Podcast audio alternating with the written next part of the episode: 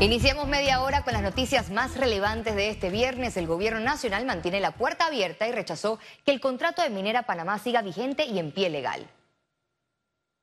Por su parte, el presidente Laurentino Cortizo justificó el cierre momentáneo de operaciones comerciales en Minera Panamá porque, a su juicio, su gobierno no está para jueguitos tras no llegar a un acuerdo el pasado 14 de diciembre. Si a la mina le va bien, a nosotros no tiene que ir bien o sea, no es que, o sea, que la mina le vaya bien y a nosotros recibamos poco. Entonces, no ha sido por capricho. Nosotros hemos presentado las propuestas, cómo llegamos a los 375 millones de dólares al año, e inclusive ellos, por escrito, consideraron, y voy a utilizar la palabra que consideraron, razonable los 375 millones de dólares. Pero lo que no podemos seguir es en un jueguito donde llegamos a un acuerdo y después mandan otra propuesta, nos dicen que hay otras condiciones adicionales, o sea, ese jueguito ya no podemos seguir, o sea, nosotros, ¿qué, qué, queremos nosotros como país? Es una palabra en mayúscula y negrita, subrayada, respeto. El anuncio del gobierno que ordena el cierre de operaciones comerciales del proyecto Cobre Panamá generó más incertidumbre en el país. A continuación le tenemos reacciones. Tras 11 meses de negociaciones para un nuevo contrato con Minera Panamá y no llegar a consenso, el gobierno decidió que el ministro de Comercio ejecute un plan de cuidado y mantenimiento en Cobre Panamá, que el ministro de Ambiente supervise y fiscalice el cumplimiento de disposiciones ambientales y que la ministra de Trabajo garantice las fuentes de empleo y prestaciones laborales en el proyecto. Sin embargo, este anuncio dejó incertidumbre de cómo será el cierre de operaciones comerciales y su impacto. Aquí no hay una orden como quien dice cierre desde ya. Eso ya no ocurre. Es decir, tiene que haber un proceso, tiene que, que utilizarse los mecanismos legales para que eso ocurra y también mantener ese cuidado y mantenimiento de esa mina porque es una operación compleja. Significa disminuir al mínimo las actividades operativas de la mina Estamos hablando que quizás un 10% del personal se requiera para esa etapa, lo cual es muy significativo porque reducir de 6.500 trabajadores directos de la mina a cerca de 600, 800 es realmente un impacto muy grande en los trabajadores. Empresarios pidieron mayor comunicación al gobierno de las próximas acciones. El gobierno debe ser claro cuáles son las otras alternativas en caso de que este periodo eh, no sirva para llegar a un acuerdo definitivo con Minera Panamá. ¿Cuáles son esas alternativas? ¿A quién se va a buscar? ¿Quiénes serán las empresas que van a participar en una posible licitación internacional para operar? La seguridad jurídica proviene del cumplimiento de la ley esta empresa a lo largo de todo el tiempo que tiene explotando recursos minerales se ha hecho vulnerable a un gobierno, como este es el caso, que no le ha temblado la mano para utilizar el derecho no como herramienta de administración pública, sino como ficha de cambio para una negociación que tenía por objeto obtener más plata. Este viernes, Minera Panamá se pronunció en un comunicado sobre el cuello de botella en estas negociaciones. Desde enero hemos declarado públicamente la solicitud de protecciones en caso de que los precios de los metales o la rentabilidad disminuyan significativamente. La Cámara Minera de Panamá explicó de qué se tratan estas protecciones. Las condiciones que tenemos hoy no pueden ser las mismas a lo largo de los 40 años. De hecho, las condiciones en enero, cuando se negoció el acuerdo de los 375 millones como mínima, había un precio de cobre que hoy es aproximadamente un 20% menos. Han habido aumentos en la producción, producto de, la guerra de Ucrania y cualquier otra cosa que usted puede tener por ahí. Es decir, es mucho las variables en un proyecto minero para establecer cuáles van a ser los beneficios económicos a lo largo de la vida del proyecto. Los trabajadores de la mina también se pronunciaron. Alrededor de 7.000 plazas están en zozobra. Se está trabajando con normalidad, ¿verdad? Pero existe mucha tensión a la expectativa de que si llegan las autoridades a sitio, ¿qué va a pasar? Queremos saber de ambas partes cómo se va a garantizar el salario de nuestros compañeros queremos que se mantenga un ambiente de comunicación de ambas partes, puesto de un lado está la empresa, del otro lado está el Estado, y el trabajador queda en medio de esta situación. También están en juego cerca de 2.000 empleos de empresas proveedoras del proyecto minero. Ciara Morris, Econews. En otro tema, la Caja de Seguro Social inauguró este viernes la tercera y cuarta fase de la Ciudad de la Salud, que contienen 80 mil metros de construcción distribuidos en unidades de alto nivel y quirófanos de tecnología avanzada. Las nuevas instalaciones de la mega obra, que hace un año estaba en el abandono, pondrá a disposición de los usuarios 25 quirófanos de servicios centrales, 6 de cardiología y una unidad para pacientes críticos. Cuando nosotros vemos y reunimos esto, está para la atención de población infantil, ¿verdad? Y población adulta, que va a llevar más de 1.300 camas en su totalidad, ¿verdad? Pero con eh, eh, distintas camas en, en cada uno de los hospitales. El Instituto Cardiovascular y Torácico, 300 camas al servicio de la población que requiere de la atención de ese tipo de especialidad.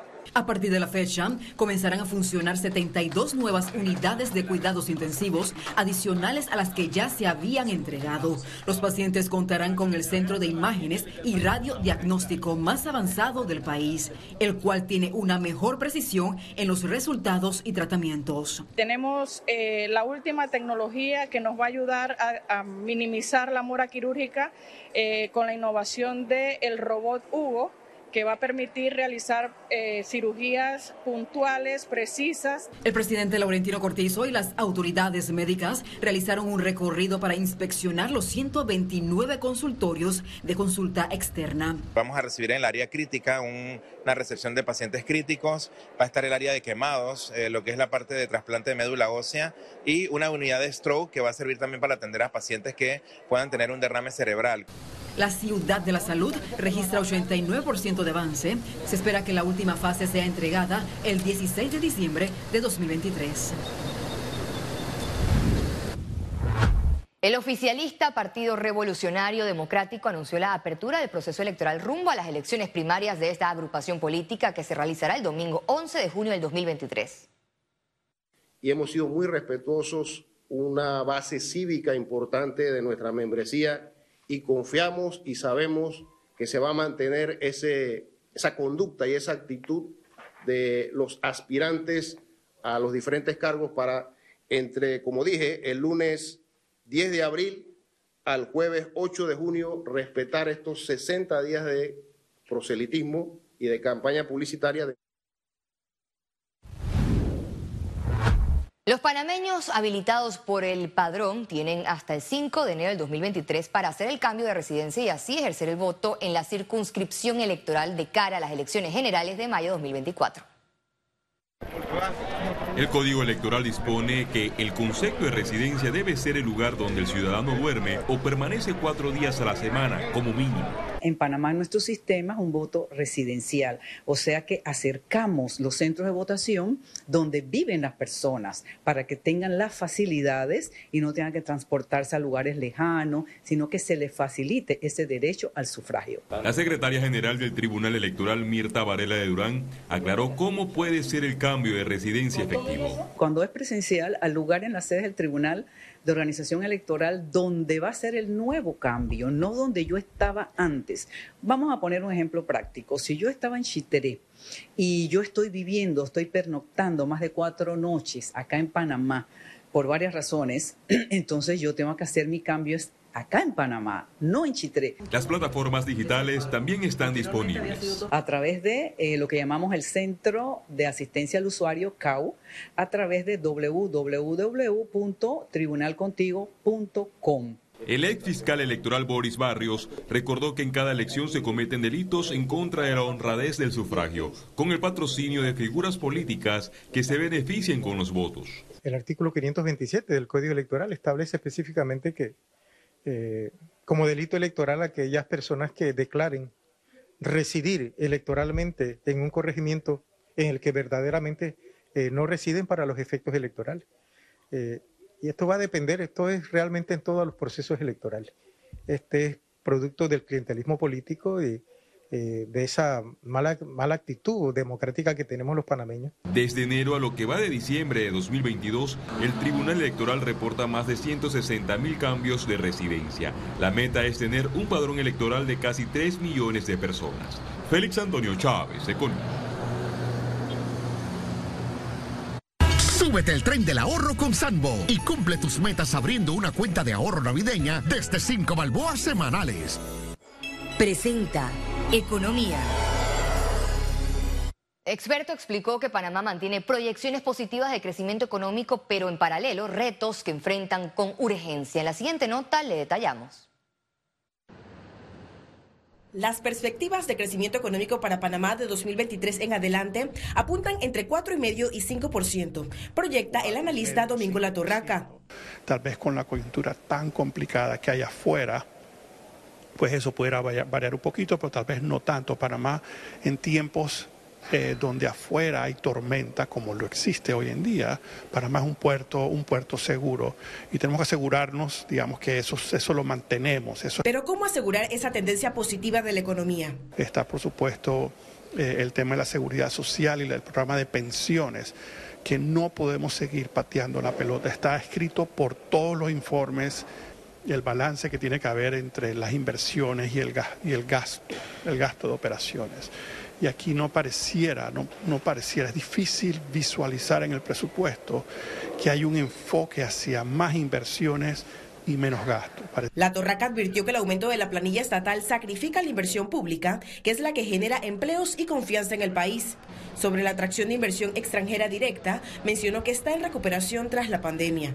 Nos enfocamos mucho en la inversión extranjera directa, tenemos que preocuparnos también porque el inversionista nacional que no recuerdo cuántas veces son, pero seguramente es varias veces más la inversión privada que la pública eh, y la inversión local eh, también se sienta con confianza para continuar invirtiendo en el país. Concluyó que Panamá tiene grandes retos fiscales, financieros y de pensiones, pero no se resolverán solos y deben atenderse con urgencia. Ciara Morris, Econews. El gobierno nacional autorizó el pago del vale digital del nuevo plan Panamá Solidario a partir de este viernes 16 hasta el 20 de diciembre del 2022. La nueva transferencia del vale digital beneficiará a 228.089 panameños que cumplieron con la corresponsabilidad. Mundial Qatar 2022. El duelo de consolación por el bronce de Qatar 2022 se disputa este sábado 17 de diciembre entre las selecciones de Croacia y Marruecos. Para conocer más detalles nos enlazamos con nuestro compañero de COS, David Zacata, desde Doha, quien nos tiene el resumen de esta jornada. Adelante, David. Muchas gracias y buenas noches desde Doha en este último viernes de Copa Mundial, día sin fútbol, el último día sin fútbol en Qatar 2022, ya que mañana se definirá el tercer puesto de esta Copa del Mundo cuando la selección de Croacia se enfrente a Marruecos. Este partido podrá ser visto por la pantalla de COS en el cierre de un espectacular mes de partidos en los 24 únicos que tuvimos en nuestra pantalla. Este puede ser incluso el último partido de Luka Modric con la selección, a lo que el técnico Zlato Dalic en conferencia el día de hoy dijo que espera que no sea así, que a pesar del poco premio que termina siendo un tercer lugar, por la aspiración que tenían de repetir en la final y conquistar la Copa Mundial, espera Zlato Dalic que Luka Modric pueda continuar su carrera de cara a la clasificación a la próxima Euro.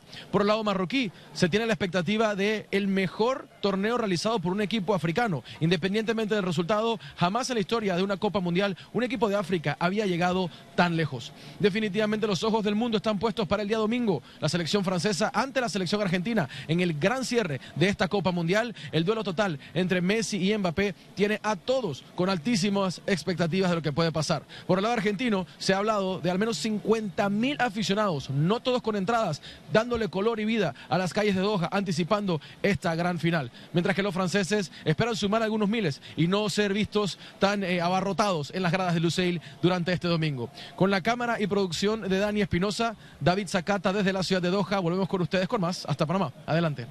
Gracias David por el resumen detallado desde la Copa del Mundo y COS te trae el tercer lugar de la Copa Mundial de la FIFA Qatar 2022 y es como la final que muchos pudieron pensar, Croacia versus Marruecos. Mañana a las 10 de la mañana el último partido de los 24 únicos de COS 15 y 1371 y COS FC 51 y 1372.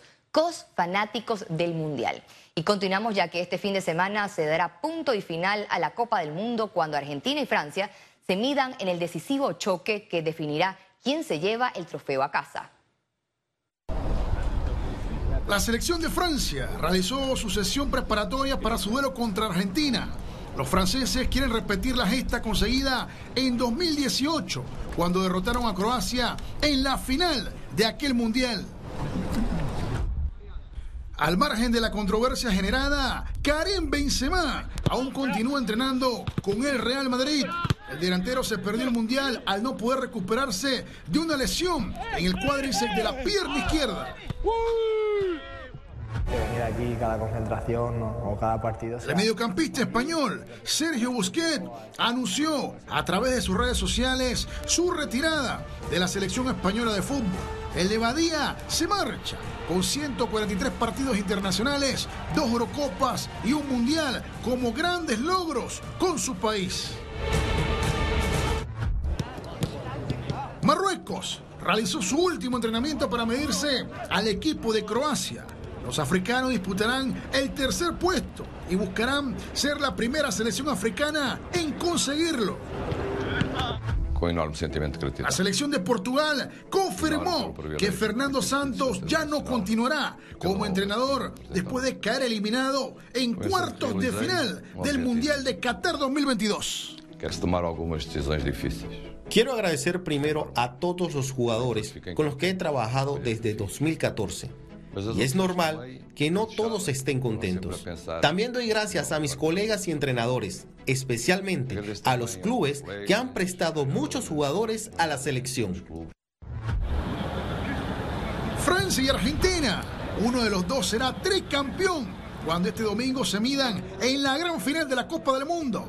Los argentinos lograron los títulos en el 78 y 86, mientras que los franceses alcanzaron la gloria en el 98 y el 2018.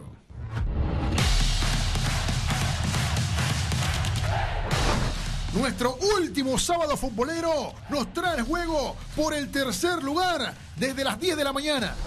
La sorpresa del torneo, Marruecos se enfrenta a la Croacia de Modric.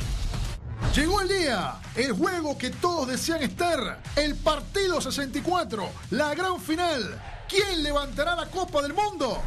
La actual campeona, Francia, se mide a Lionel Messi y la Argentina desde las 10 de la mañana.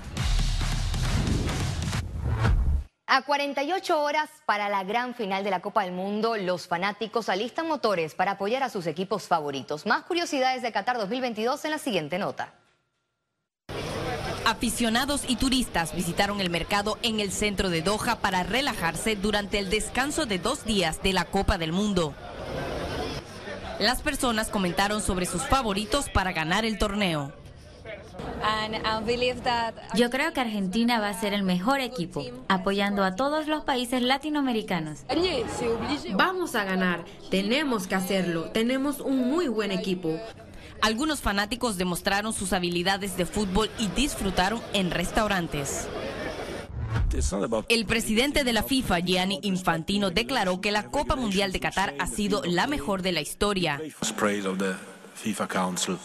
Reitero el elogio unánime del Consejo de la FIFA por esta Copa del Mundo, por el poder único y cohesivo que ha demostrado Qatar.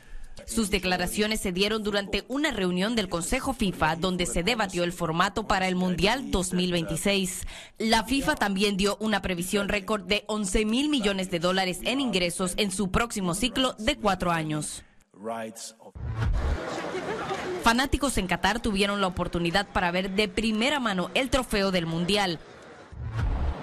Una grúa levantó la camiseta gigante de la selección argentina en el pueblo natal de Lionel Messi. El jersey midió 18 metros de alto por 12 de ancho. Fue colocado en el monumento a la bandera, emblema de la ciudad de Rosario. Fanáticos de Argentina aprovecharon los últimos vuelos para apoyar a su equipo en la final de Qatar 2022. Algunos esperaron durante horas para obtener los boletos de avión. Este no fue el caso de otros hinchas en la capital de Qatar. Cientos de personas se acercaron al hotel de concentración del albiceleste para pedir entradas a la final del torneo. El precio de los boletos es imposible de costear para muchos. El FIFA Fan Zone estará disponible para los últimos partidos. Sin embargo, los argentinos mantienen la esperanza de ver a Lionel Messi y sus compañeros en la histórica final. Gabriela Vega, Econews.